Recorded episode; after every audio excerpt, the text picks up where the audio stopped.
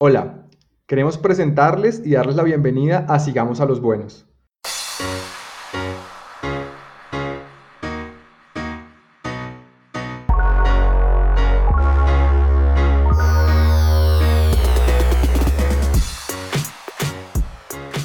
Este es un podcast creado por deportistas, pero sobre todo creado por amigos. Queremos llegar a ustedes con buenas historias sobre el deporte, ser la voz y darle la oportunidad a aquellos que no han podido contar su experiencia. Que vengan y sean ellos mismos quienes nos compartan sus anécdotas. Algunas de esas historias les sonarán conocidas, otras tal vez no tanto, pero al final algo nos enseñarán, no solo para nuestra práctica deportiva, sino para nuestra vida en general. Les prometemos que las contaremos de forma amena, relajada y divertida. Soy Andrés García y estos son mis compañeros. El famosísimo Largo, Sergio Gómez, Tomás Enríquez Contento y nuestro pro, Pablo Gómez. Esperamos que pasen un buen rato, que les guste y que lo encuentren tan interesante y bacano como para que quieran volvernos a oír. Bienvenidos de nuevo y que sigamos a los buenos comienzos.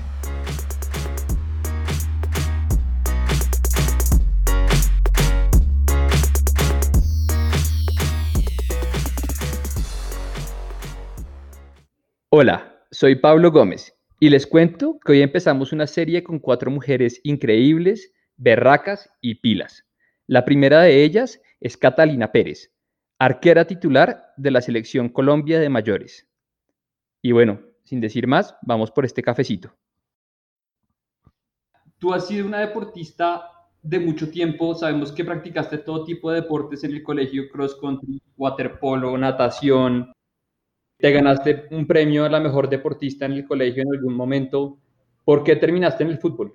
Pues no sé, desde, desde los cuatro el fútbol siempre, siempre me ha llamado mucho. Yo creo que al principio mi familia hubiera preferido que yo hubiera escogido el tenis porque les parecía más como femenino, pero pues como que pues el fútbol siempre como que me llamaba más y pues hacía otros deportes, pero cada vez como que el fútbol se volvía más intenso y requería más tiempo y más de todo que pues los otros deportes se fueron como yendo de lado y el fútbol sí fue donde como más oportunidades también se me, se me abrieron. ¿Y qué te gustaba del fútbol? Porque sabemos que eres arquero, ¿cierto? Pero una cosa es jugar fútbol y el, cuando uno tapa, pues las cosas son un poquito diferentes, ¿cierto? Hay gente que le gusta hacer pases, ir a hacer goles, otros que les gusta dar pata y defender, ¿cierto? Entonces, ¿por qué, ¿por qué terminaste siendo arquera? No, la verdad, yo, yo no quería ser arquera.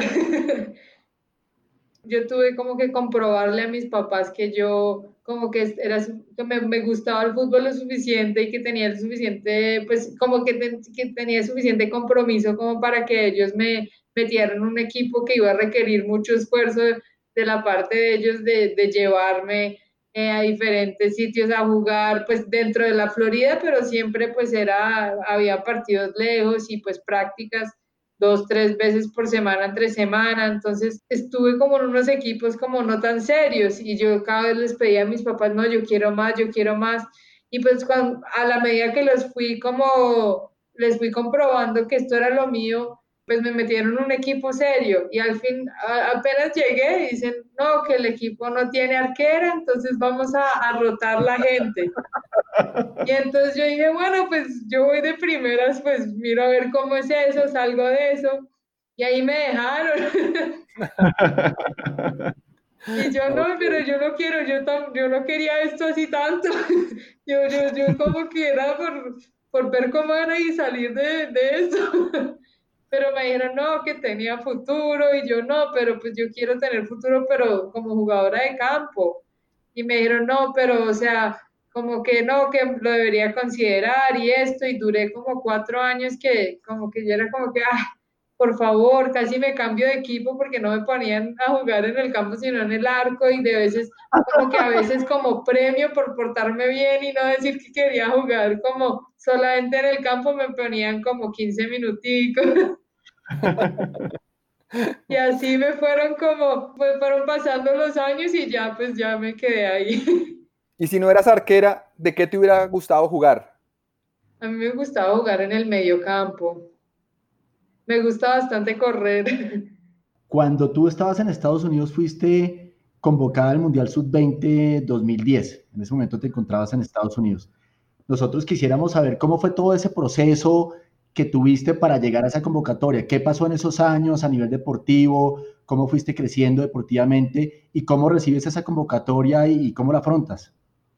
Sí, o sea, yo creo que ese fue como el primer momento en mi carrera que como que sentí como que, bueno, tengo, tengo una oportunidad que nunca pensé que iba a tener y tengo que dar todo de mí porque, o sea, como que aquí puede empezar un camino muy chévere, porque pues en esos años, pues yo, yo me presenté en la selección Colombia cuando tenía como 14 años, eso fue como en el 2009, y hice toda la convocatoria y pues me dijeron que, pues me vine a Colombia, estaba, estaba ya en el colegio, estaba jugando para el high school y en la semifinal estatal había un señor que, que conocía al, técnico de la selección Colombia.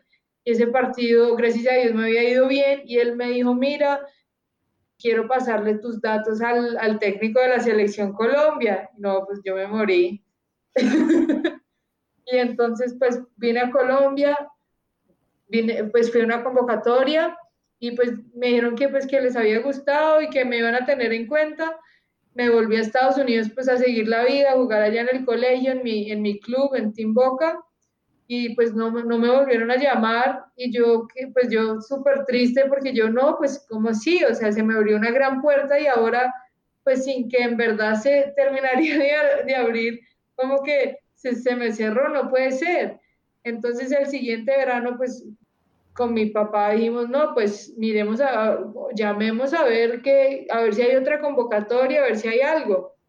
Entonces llamamos y habían cambiado de técnico. Entonces no tenían datos míos, no, no sabía ni quién era. Entonces, pues me dijeron, yo, pues, yo tenía 15 en ese momento y me dijeron, pues mira, eh, como que por ahora no hay convocatoria de la sub-15 ni la sub-17, pero está entrenando la sub-20 acá en Bogotá para prepararse para el Mundial. ¿Por qué no vienes ah, y haces como unas, pues haces como una, pues un tiempito de prueba para ver si te tenemos en cuenta cuando haya una convocatoria de la, pues de la sub-17 o la sub-20, aquí o la sub-15. Y entonces yo fui y pues obvio, pues no demasiado emocionado nervios, de todo, y pues un equipo ya muy consolidado que ya había quedado, pues que les fue muy bien ese suramericano y que pues iban al mundial y, y pues uno llegar ahí, pues yo dije, wow, no, esto pues, qué, qué, qué experiencia tan increíble. Terminé entrenando con ellas todo el verano y al final se me dio, o sea, que entre las tres arqueras que fueron al mundial, que para mí fue, fue increíble porque pensar que se me cerró esta puerta, ahora tengo la, pues la, la, posibilidad de entrenar con este equipo tan, tan bueno y tan, o sea, que iba algo tan grande y después poder ir, eh, pues la verdad ese fue el momento que yo dije, o sea, yo me tengo que dedicar a esto porque fue pues para mí como que me abrió los ojos, como que, wow, es, es posible, es posible llegar a la selección Colombia, eh, en verdad adoro el fútbol, adoro portar esta camiseta eh, y pues ahí yo creo que pues mi amor por, por el fútbol, por la patria, por todo creció muchísimo y, y me dio como la esperanza y la fortaleza de, de, seguir luchando. ¿Qué aprendiste de esa primera convocatoria? No, pues fue muy difícil porque pues eh, yo, pues yo no sabía cómo era una convocatoria, o sea, al principio yo iba eh, de invitada, entonces pues eh, pues iba entrenada y me iba para la casa. Y ya cuando uno está interno, la verdad fue muy difícil porque pues no me gusta mucho el encierro, aunque pues ahora... ya tocó que nos gustara. Sí, así.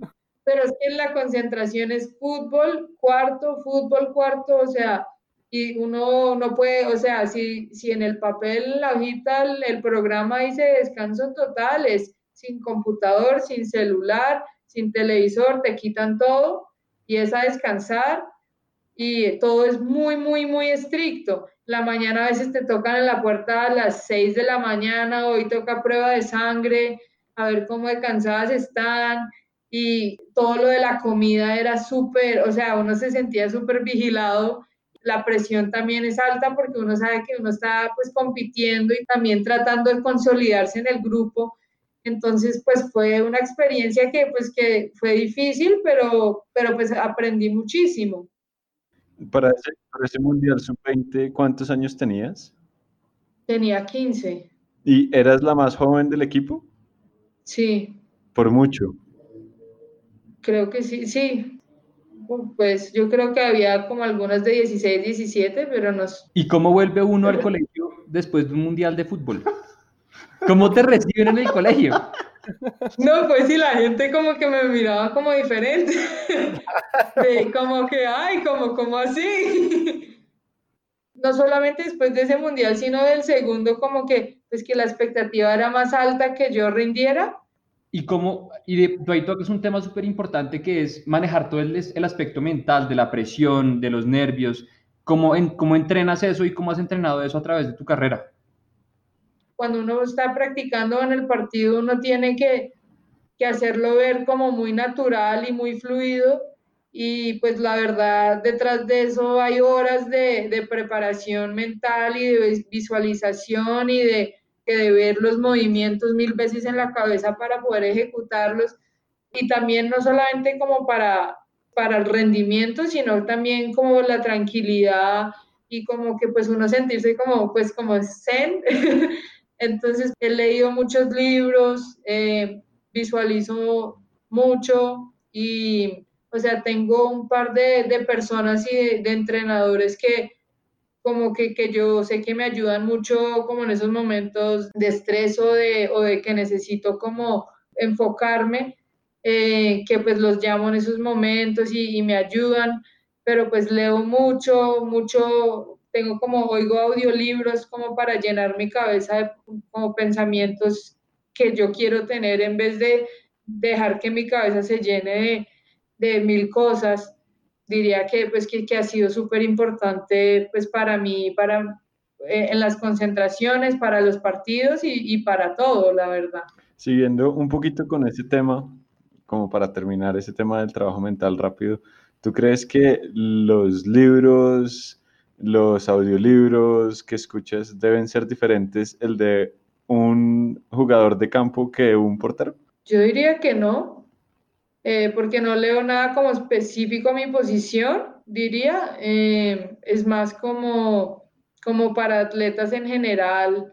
Pues leí en uno de esos libros que pues hay diferentes estrategias dependiendo de, del deporte, digamos, si uno está jugando fútbol o jugando golf, pero pues igual siento que todo, pues todo aplica y como que pues trato de, pues si algo me llega, me llega al corazón más que otras cosas o me ayuda más que otras cosas, pues lo apunto y es lo que uso más y pues trato de aplicarlo a, digamos, a, a, a momentos reales en el partido o, a sentimientos que, que, siento y cómo, cómo manejarlos. No, como te contamos, nosotros cuatro somos, eh, mentiras, nosotros tres y Pablo somos unos triatletas aficionados, Pablo es profesional.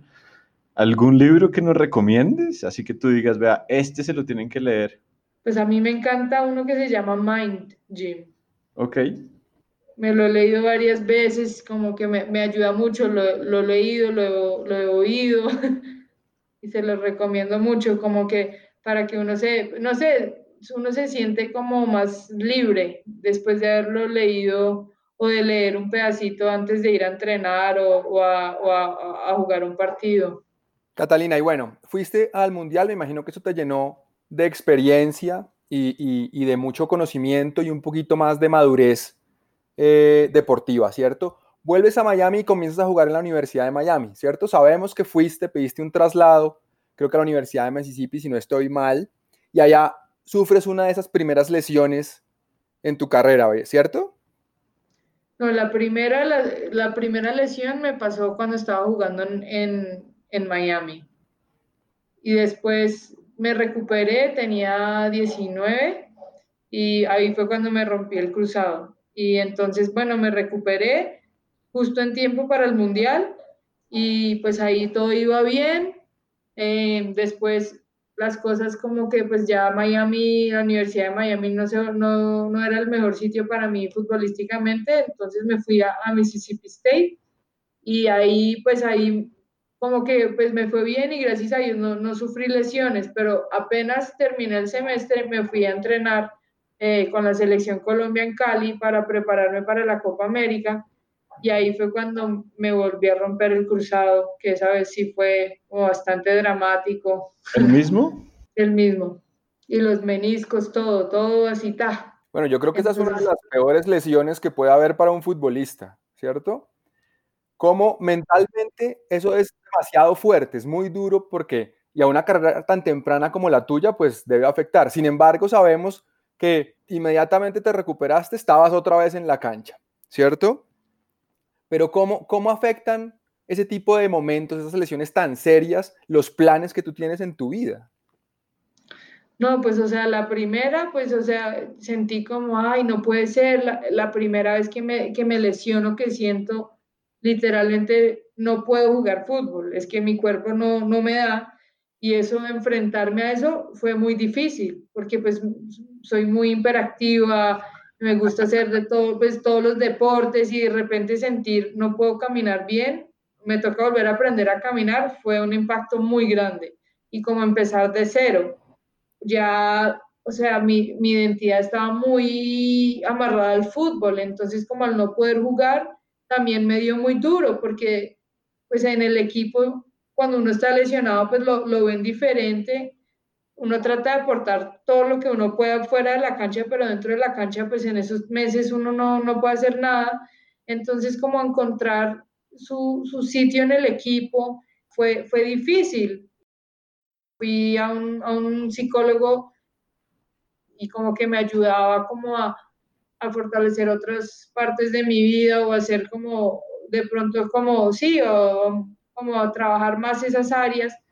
Entonces ahí aprendí mucho, pero digamos la segunda vez fue mucho más difícil, pues no, no sé si mucho más difícil, pero en, bueno, sí, mucho más difícil porque en ese momento yo me la jugué cuando me fui de Miami pues me faltaba un semestre para, para graduarme de la maestría y pues yo dije, no, lo, lo, que yo quiero es el fútbol y yo tengo que luchar por esto, entonces pues yo me voy a ir a Mississippi a ver eh, y pues allá tenía pues el, el, el, apoyo de mis entrenadores que, que fueron los que me reclutaron a Miami y después se fueron, pero igual me voy a como a, algún sitio que, o sea, ni idea, yo no sabía, yo nunca había ido a Mississippi, no tenía como expectativas tan altas de, del Estado. Entonces, como que bueno, yo dije, me la juego, me la juego porque yo quiero jugar fútbol profesional y allá se, se me van a abrir más puertas. Y pues se me dio, tenía como, o sea, yo quería jugar profesional en los Estados Unidos, como que me, me había ido bien y, y yo me había inscrito en el draft. Un mes antes del draft, cuando había equipos que me habían como que me habían mostrado interés, voy y me vuelvo a romper el cruzado y me dicen que voy a durar por fuera de las canchas más de un año porque, porque como fue la segunda vez y que como que ya había muchas pruebas, como que mucha gente se estaba volviendo a romper el cruzado por lo que no, no sé, no, la recuperación de, de, pronto fue muy corta o lo que sea, que no sé, que entonces eh, las recuperaciones ahora eran más largas, pues me dio muy duro porque yo dije, pues, ¿ahora qué hago? ¿Para dónde cojo? ¿Qué hago con, con toda esta energía, con, pues con todo, con, con mis sueños? Entonces, pues, fue como replantearme, decir, bueno, me devuelvo, me devuelvo a la Universidad de Miami, termino la maestría y me voy recuperando y, y, yo creo que pues en ese momento da miedo porque uno dice, ¿será que voy a poder después de dos cirugías? Pero, o sea, seguí con la esperanza, yo digo, pues me, yo me recupero y yo creo que la recuperación de pronto fue como más fácil de pronto porque sabía qué esperar y sabía, o sea, ya me había tocado superar como lo mental una vez, entonces ya yo dije, bueno, eventualmente me tengo que quitar este miedo, entonces lo más rápido que me lo quite, lo más rápido que va a volver como a sentirme normal. y al tener como esa perspectiva me ayudó muchísimo. Pero entonces, bueno, entonces volví a la universidad y me recuperaba como en la casa y pues tenía un gran, una persona excelente que me estaba rehabilitando, que me ayudaba demasiado. Pero terminé la maestría y no seguía bastante mala, todavía faltaba mucho para que pudiera volver a la cancha.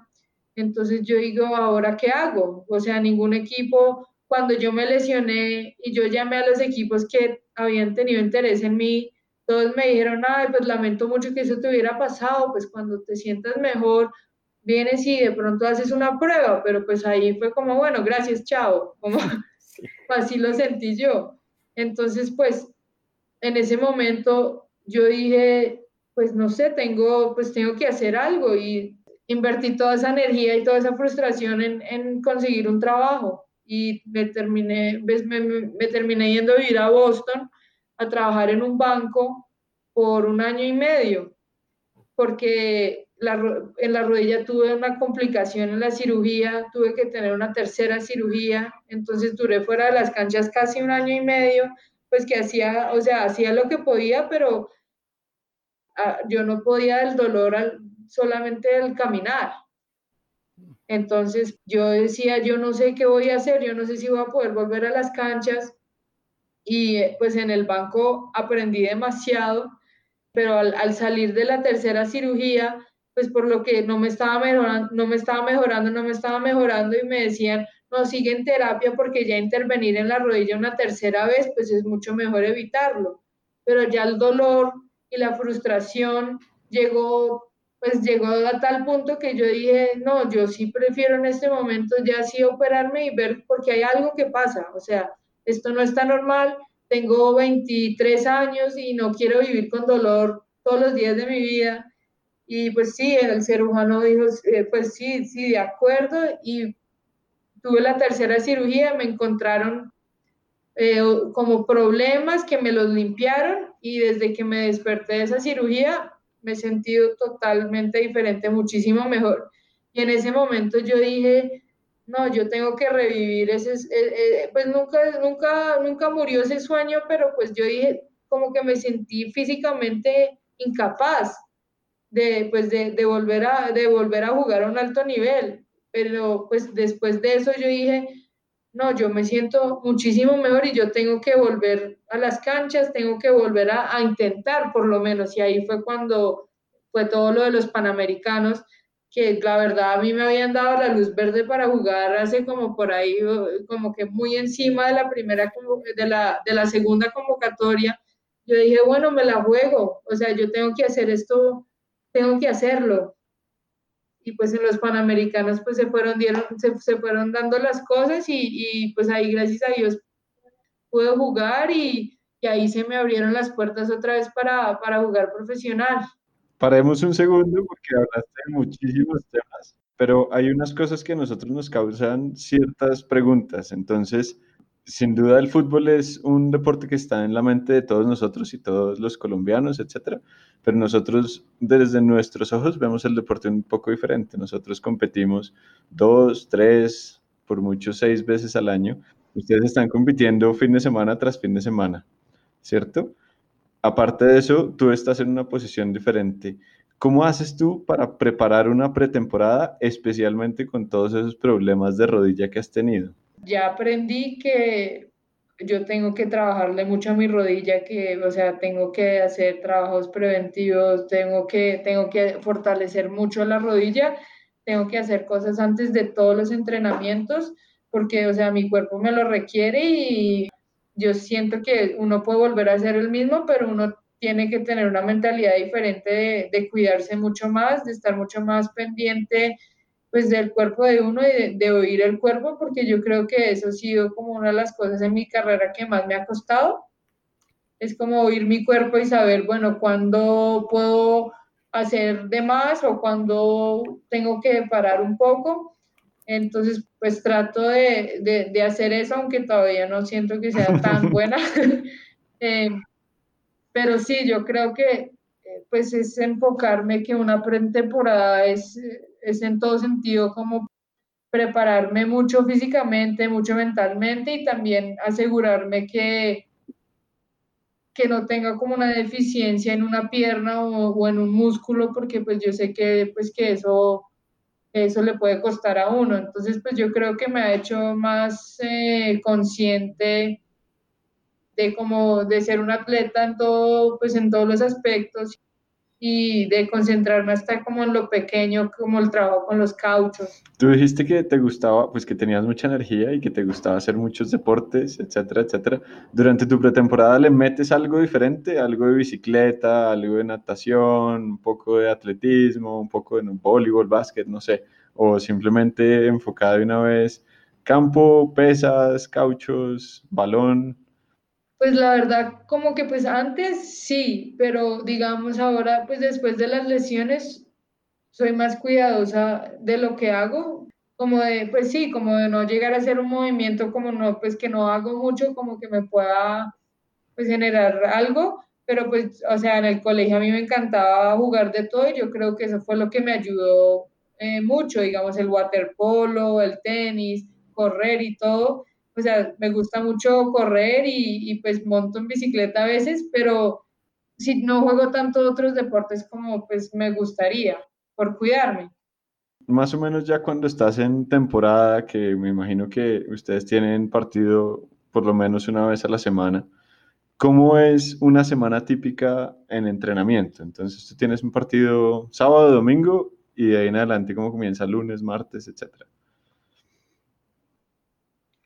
Lunes como por lo general, pues dependiendo de cuánto tiempo jugó uno, pues uno tiene que, ahí entra como el profesionalismo de cada quien de, de si sumó minutos, pues haga lo que tenga que hacer para recuperarse y si no, vaya y corra y igual le cargas para que en el momento que lo necesiten a uno, uno esté listo eh, físicamente, mentalmente.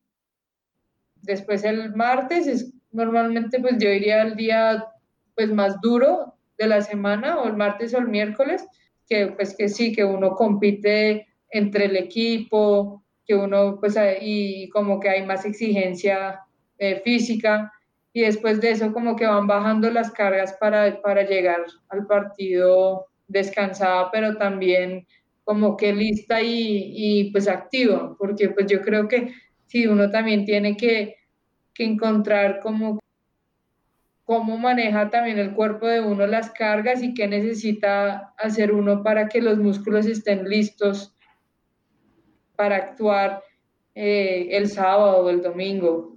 Para nosotros, triatletas un poco ignorantes, una carga es una sesión de bici altísima, no sé, pueden ser cuatro o cinco horas, o una sesión de atletismo súper intensa.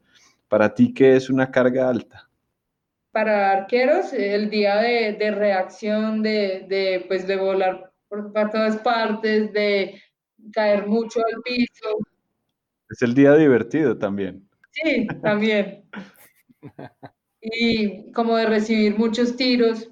Y para un, pues para un jugador de, campo sería como competir, como digamos, cuatro, cuatro contra, contra cuatro o algo así en un espacio reducido que uno tiene que correr mucho mucha transición, pues choca, uno choca bastante porque es el día como que uno, pues el, el martes o el miércoles son los días como que el entrenador está mirando a ver quién le está metiendo mucho la ficha, quién está claro esta semana. Entonces, pues se compite muy duro, pues dentro del equipo, se choca bastante. Te gustan esos días, parecen, ¿no? Sí. Muy bien. Bueno, y eso es cuando estás en tu equipo ahorita en Italia, en Firenze, ¿y cómo es cuando vas a una convocatoria de selección nacional? ¿Hay diferencias entre el entreno que tú tienes en, en, en Italia o el que tuviste en Estados Unidos versus el entreno que haces acá en Colombia? Sí, sí, porque digamos acá como se maneja como microciclos, pues no, no tienes como toda una temporada o tanto tiempo para, pues para trabajar o para solidificar el equipo. Trabajamos un día, dos veces, doble jornada, un día uno. Sí, es, es pesado y porque ahí también uno tiene bastante poquito tiempo para, para jugarse la vida. ¿Cuánto dura más o menos una concentración de selección nacional? Por ahí 15 días. Y ahí estás compitiendo con tres o cuatro arqueras y tienes que demostrar que es la que más ganas tiene, etcétera, etcétera. Sí, y pues si no hay partido, o sea, uno tiene partidos, pero en pues digamos, si es un microciclo en, Colombia, pues digamos, los fines de, semana jugamos contra, digamos, un equipo de hombres, pero entonces también, o sea, ahí quieren ver quién se ha preparado, quién está físicamente bien, porque son 15 días intensos, después un descanso. En la temporada uno le toca pues cuidar al, pues entonces eh, siempre toca cuidar al jugador, pero pues si uno tiene partido tras partido tras partido, pues también uno tiene que, ver pues las cargas acumuladas. Catalina, yo jugué fútbol 30 años, ¿sí? Y luego comenzaba a dolerme todo y busqué un deporte, no sé si, si la respuesta era el triatlón, pero, pero me duelen menos cosas tal vez.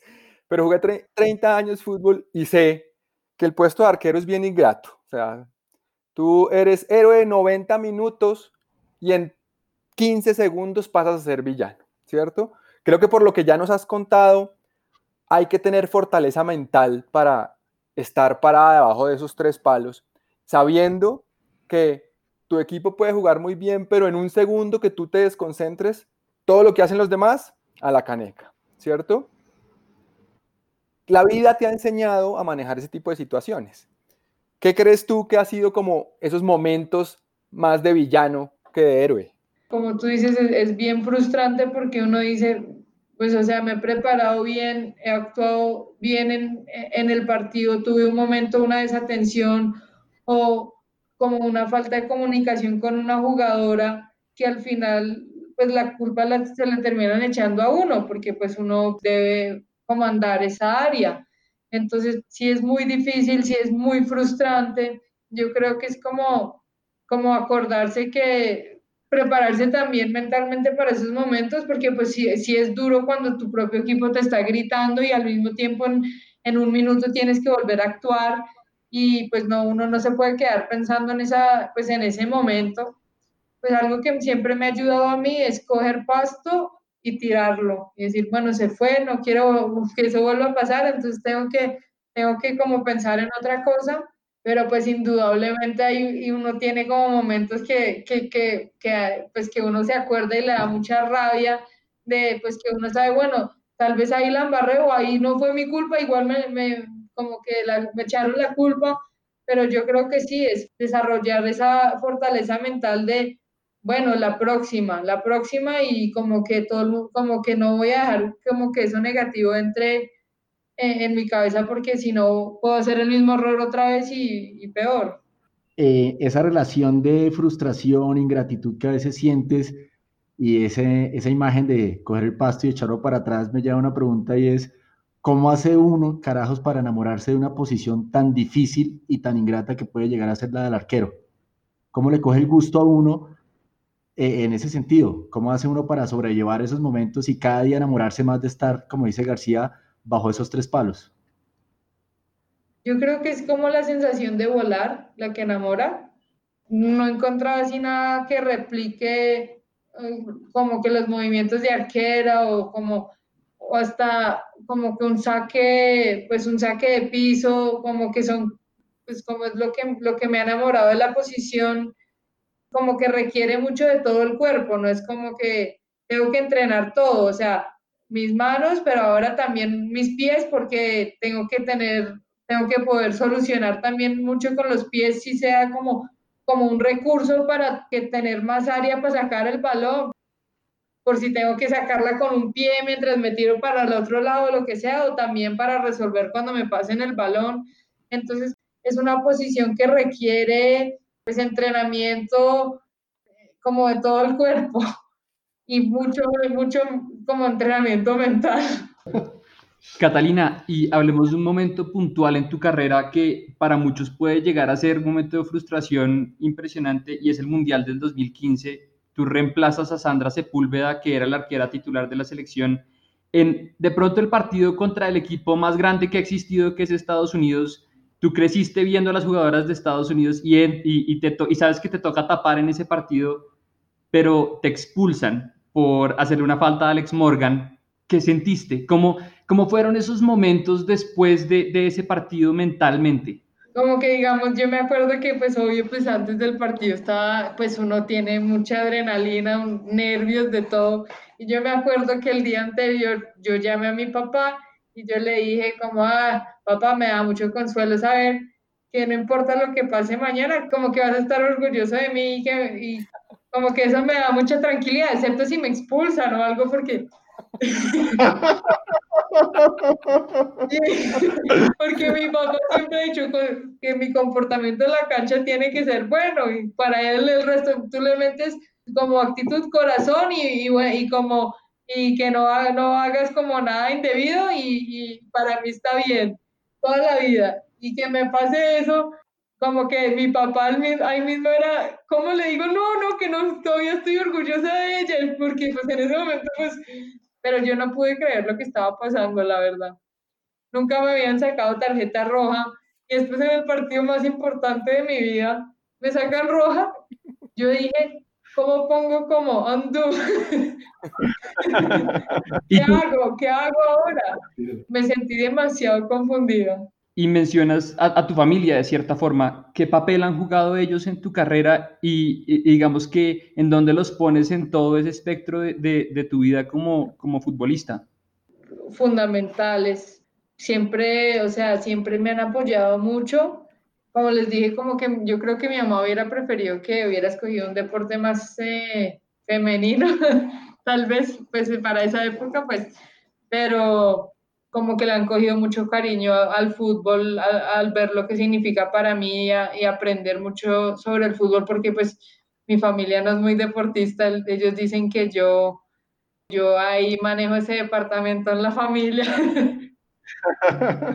Entonces, sí, porque a mi hermano le preguntan si él juega fútbol y él dice, no, mi, mi hermana maneja ese departamento pero siempre, siempre me han apoyado y en los momentos como de lesiones o de cuando uno lo desconvocan porque o no queda uno en la lista, pues ellos siempre son los que están ahí para uno, como que dándole aliento para, para seguir o para, para retomar después de una lesión.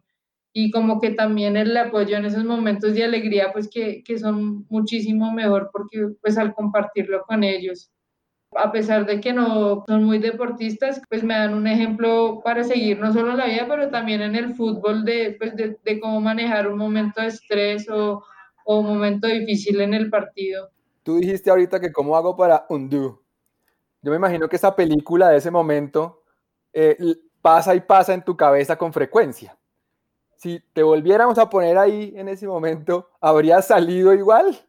yo creo que, pues viéndolo mil veces, hubiera salido más rápido, porque yo dije, no, mejor la aguanto. Pues ella es muy rápida, entonces e-, ese, esa decisión era difícil, pero pues ya viendo que sí tenía de pronto más espacio, hubiera salido, pero decidí aguantar y, y agrandar, o sea, hacer mi cuerpo lo más grande posible para pues cubrir lo más que podía del arco. Tristemente no, no me salió bien y, y también, o sea, como que también entra la habilidad del jugador de que pues ella vio que cómo salí, ella sabe cómo hacerlo ver peor de lo que fue, porque la verdad yo tenía cero mala intención para un penalti y una tarjeta roja, eso es como si uno tuviera, o sea, eso es otra cosa, o sea. Todavía dices que no la tocaste, yo no la toqué, no la toqué. No, yo sí la toqué, pero, pero era por fuera. pero mi intención no, pues, pues no fue ni siquiera tumbarla, fue pues el, balón, entonces pues muy frustrante, pero pues aprendí y yo creo que pues también uno en ese momento de, pues que uno está tan confundido, uno, uno dice, uy, ¿cómo, ¿cómo le voy a dar la cara al equipo? Y pues en ese momento me respaldaron mucho y pues les agradezco mucho por eso, tanto ellas como pues los técnicos. ¿Te volvieron a expulsar? No. No, nunca más.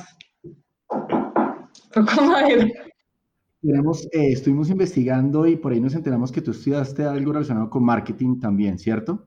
Finanzas y, hice el, MBA.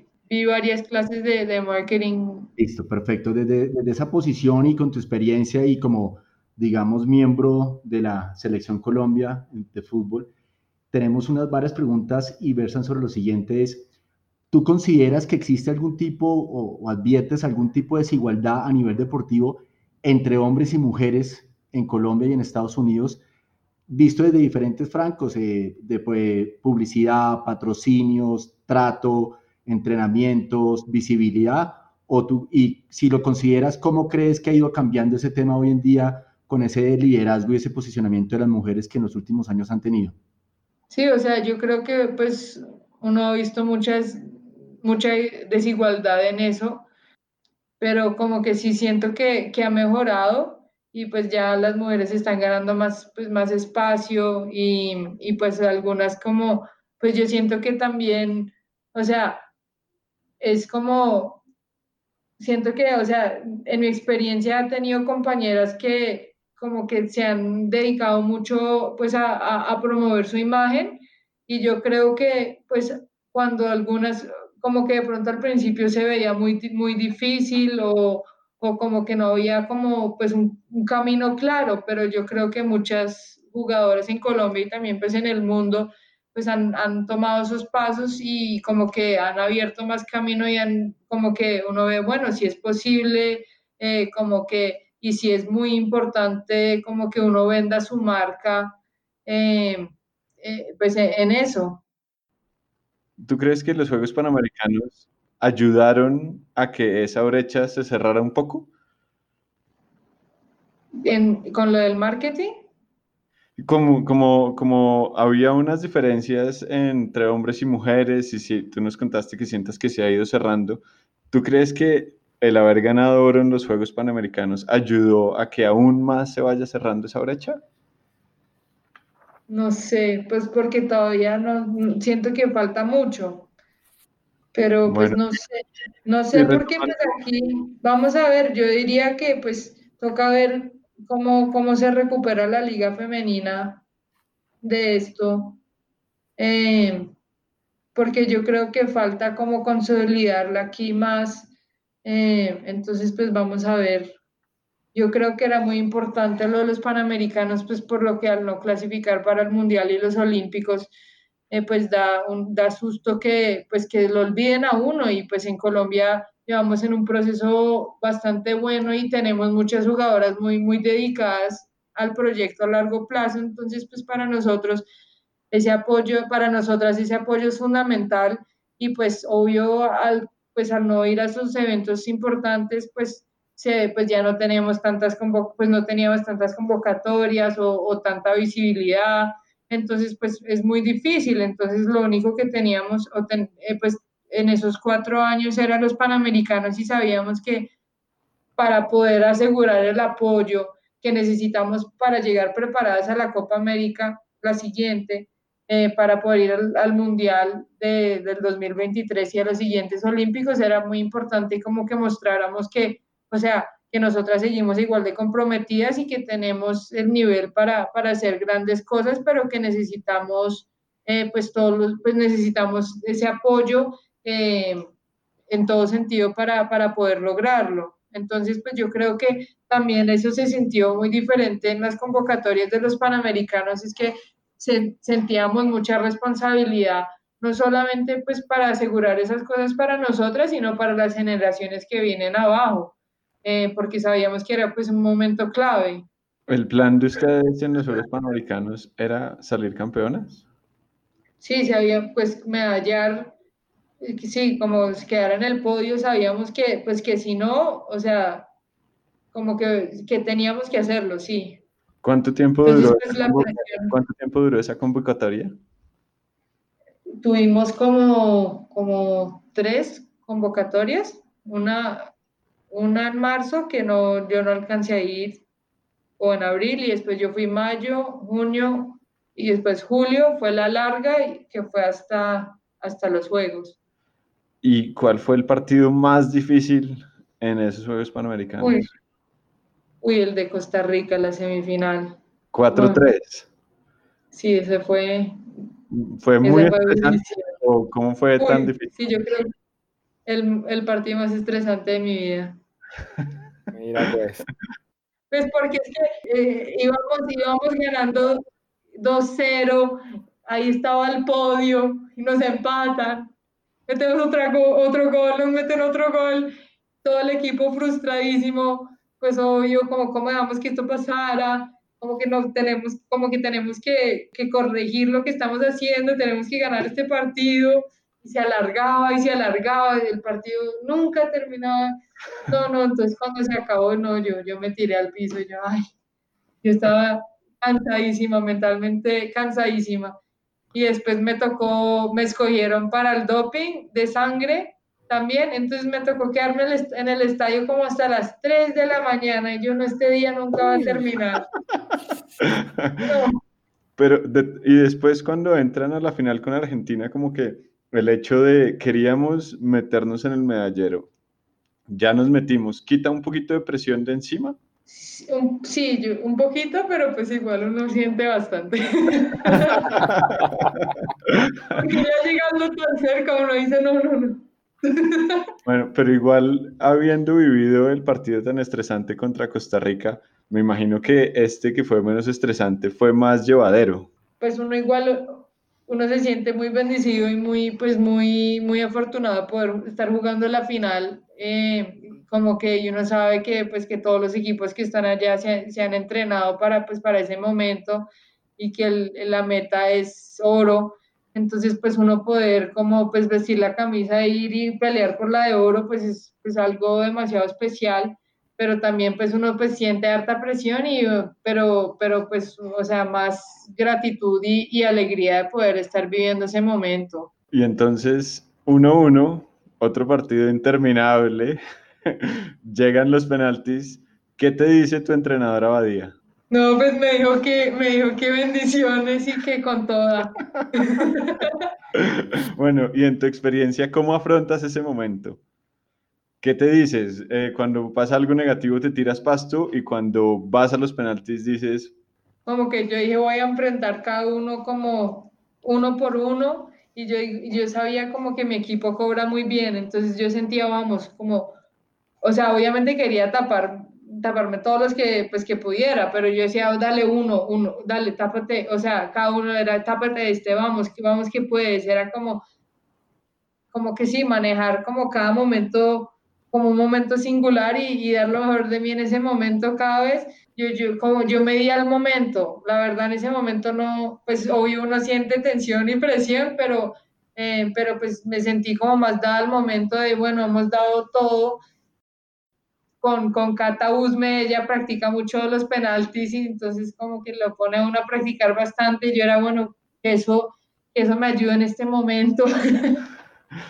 Muy, bien. Siempre que eh, uno escucha a alguien hablando de los penaltis es desde el punto de vista del que lo patea. Entonces siempre dicen que hay que llegar allá caminando, que con las pulsaciones bajitas, que a medida que va llegando al balón el arco se achica. ¿Cómo es al revés? Porque tú estás parada en el arco y se te está viniendo la jugadora, la jugadora se agranda o cómo, cómo sientes, cómo controlas ese momento. Aparte de jugando para una medalla panamericana. Yo creo que en ese momento como arquero uno tiene que pensar, ellos tienen más presión que uno. La gente espera que lo metan y si uno lo saca, pues, o sea, es como que uno puede ser el héroe hoy pero pues, o sea, uno igual tiene que estar muy, muy concentrado porque tampoco, o sea, uno tiene que, que hacer las cosas bien, o sea, no, no como meter la mano bien, hacer, o sea, también, o sea, pero yo creo que uno se tiene que concentrar en, bueno, ella tiene más presión que yo, yo como que ella está caminando hacia mí, yo la estoy esperando y ahí yo tengo como una rutina que hago y yo me tiro para, para los lados, trato de cubrir todo, todo, todo el arco como para que lo vea chiquito. Sí, así es como, bueno, que yo puedo cubrir el arco y como preparar mi cuerpo para, para, pues, para ese segundito. Y entonces la octava Argentina lo bota a la tribuna, estás en el piso, salen corriendo todas tus compañeras hacia ti. Descríbenos ese momento en donde sabes que ganaron y ves a toda la selección corriendo hacia ti. ¿Qué se siente? ¿Qué momento de, felicidad pues, tan grande. No, pues una felicidad enorme. Yo me acuerdo que, o sea, yo dije, no puede ser, como que después de, que cada partido fue tan, como tan luchado, todo, no hubo un partido fácil en los Panamericanos.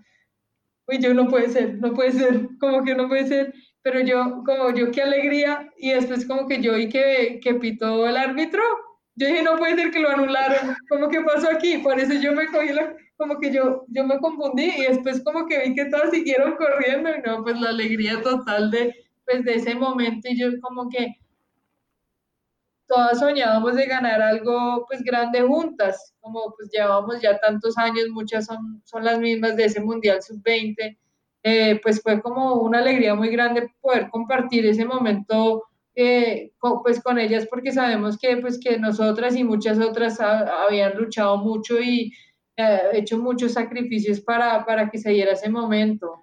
¿Cuánto tiempo duró la celebración? No, pues toda la noche. no dormimos. Más allá que las tres de la mañana del antidoping del partido anterior. sí. Y cuando, cuando volvieron a Colombia, ¿ustedes sintieron que la recibieron como se merecían con esa medalla de oro panamericana? Eh, sí, sí, como que yo creo que muchas nos, nos teníamos que ir rápido, pues por los compromisos con los clubes, eh, pero sí, o sea, como que en el aeropuerto nos, nos recibieron muy bien. Y obvio las, las familias también, pues, pues chéverísimo, pues con mi familia en ese, momento fue lo máximo. ¿Cuánto estuviste aquí después de eso? Por ahí uno o dos días. Nada. O sea, no te dejaron celebrar con tu familia mucho. No, porque yo, yo tenía que volver al banco. ya, me habían, ya me habían dado permiso para ir a, las convocatorias, al torneo, ya tenía que llegar a, la oficina. Bueno, ¿y cuándo llega esta oportunidad de Italia, Catalina? Yo creo que pues lo de la lesión me había dejado un poco como, o sea, durante ese tiempo que estuve, pues me salían a veces como oportunidades, pero, o sea, yo sabía que mi cuerpo no, pues no, mi rodilla no estaba preparada. Entonces yo dije como, pues me encantaría hacerlo, pero pues sé que, que no es el momento. Entonces después de ver como en los Panamericanos que, que mi rodilla estaba bien, que yo podía como, que podía como volver a, hacer esto como, como yo quería, yo dije, no, yo tengo que, yo tengo que buscarlo, yo tengo que yo tengo que encontrar esa oportunidad y yo creo que eso nos me dio la vitrina a mí, pues los panamericanos nos me dio la vitrina a mí a muchas de mis compañeras para, pues para, para irnos a Europa. Y, pues así fue, después de eso eh, me contactó la Fiorentina y, y, gracias a Dios me salió la oportunidad y he podido eh, estar allá. ¿Crees que hay una diferencia eh, marcada entre las jugadoras de Estados Unidos y las jugadoras europeas? Sí, Sí, porque el entrenamiento en sí es, es como diferente, porque en Estados Unidos se entrena mucho como la parte del atleta, de correr mucho, de alzar muchas pesas. En Europa como que es más como la técnica, eh, la técnica de, como de patear.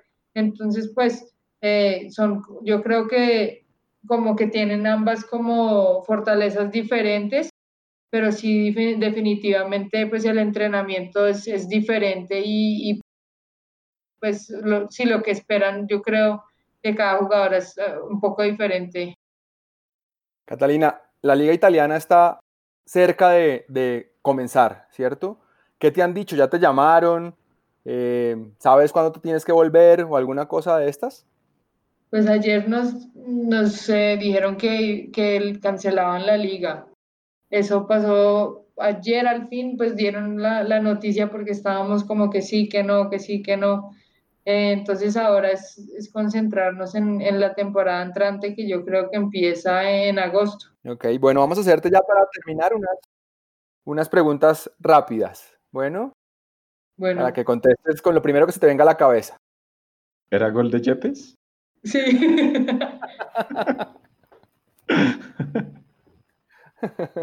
¿Mundial o olímpicos? Uy, qué difícil. No, muy difícil, los dos. Catalina, nombre y resultado. ¿Qué lecciones te han dejado tus entrenadores? Fernando Valencia, que me dice que todo es ganancia, entonces que tengo que ver todo así, muchos, pero eh, pues de, de todo lo de visualización y, y, de los libros, todo eso me lo, pues me lo inculcó mi entrenador de toda la vida, que se llama Scott Baker, en Estados Unidos. Pero mi entrenador de la universidad, que Tom, se llama Tom Anagnos, y decía que uno tenía que ganar cada día y como comprometerse cada día a ser mejor. Ahora sí, ¿de qué equipo eres hincha? ¿Acá en Colombia? Sí. Pues como mi familia no, pues no, como que no es muy futbolera, pues no, no crecí así con un equipo. Eres hincha de la Fiorentina. Hay, que decir algo. No me vas a hacer que te de la selección Colombia. La selección Colombia, la selección Colombia es la respuesta fácil. Catalina, vienes jugando fútbol desde los ocho años, ¿cierto? Has tenido un montón de... Desde los cuatro, perdón. Has tenido un montón de compañeras, pero entre todas ellas, ¿cuál es la que más admira técnica y profesionalmente? Pues yo creo que la, como que Catalina Usme es una luchadora, eh, es una dura mentalmente, es muy, muy fuerte. Yo diría que es la mejor jugadora que tiene Colombia. Ok, ¿y técnicamente? Técnicamente, es que hay tantas, o sea, en Colombia técnicamente hay muchas tan, tan buenas. Eh,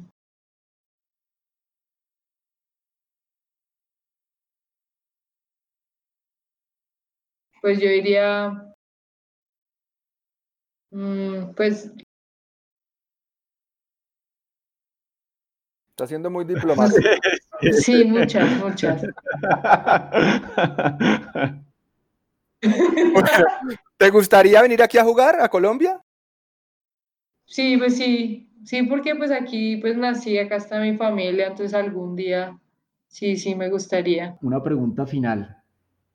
¿Qué tipo de personalidad o carácter tú consideras que debe tener una persona que en estos momentos está pensando, tiene el sueño de ser arquero? Persistir, o sea, de, pues de, de seguir entrenando, como que seguir creyendo en uno y también como porque van a haber momentos en, en, la carrera que pues que van a ser difíciles pues por lo que como, como arquero uno siempre se va a encontrar como con, con esos momentos y estaban diciendo que uno pues es el villano y es como que tener como la fuerza y, y pues como que esa, como que la fuerza y también como de sacarle todo lo positivo en ese momento a la posición como para que uno diga, ¿sabes qué? Sobrepaso eso, como que voy a aprender de ese error o, voy a ver cómo, cómo manejo esas situaciones eh, para poder como que seguir disfrutando eh, de la posición y no, no darle valor a eso yo vi otra vez post en Instagram eh, que, que, me marcó porque estaba tu camiseta con la de Guita y con la de Ospina. Tú eres un referente para los niños en este país. Hay gente que quiere ser como Catalina. ¿Qué, ¿Qué, mensaje les quieres dejar? ¿Qué mensaje le das a esos niños que están empezando en el fútbol o en el deporte en general? Niños y niñas. No, pues o sea, yo les agradezco mucho porque pues es, pues es un, honor, un honor y la verdad cuando vi ese, ese post, la verdad me llenó de, de, alegría y de como de motivación para pues para seguir.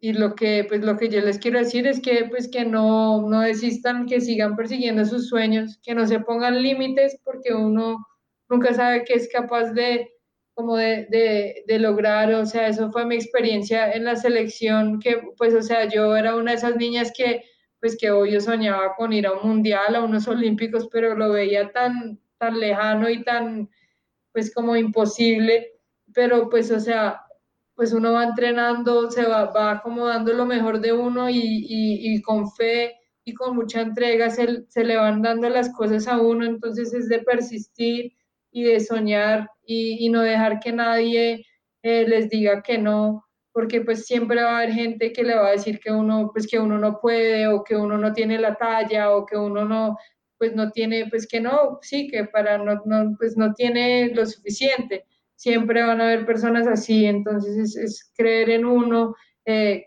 tener como un núcleo muy fuerte de, de personas, de entrenadores, eh, familiares que lo apoya a uno y, y, y seguir. Última pregunta. Mejor arquero del mundo. Casillas. Siempre Eso, me ha encantado. eso, ¿Y mujer? eso. Catalina Pérez.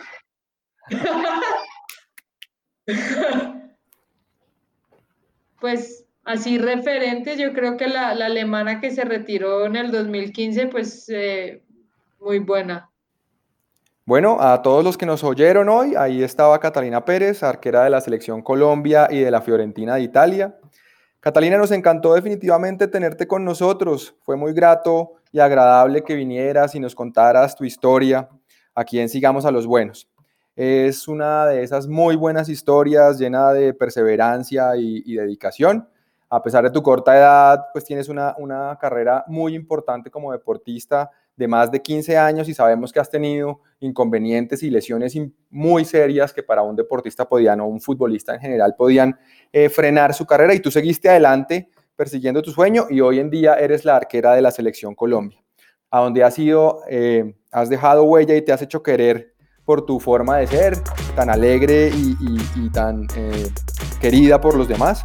Sabemos que oiremos de tus logros más adelante y que de esa mano, de tu mano, vendrán logros para Colombia y esperamos volverte a tener aquí pronto ahora que tenemos el Mundial Femenino tan cerca como tan aquí y cuando participes ahí en ese Mundial, pues acá te estaremos esperando para que nos cuentes esa nueva experiencia como mundialista. Catalina, muchas gracias y que sigamos a los buenos.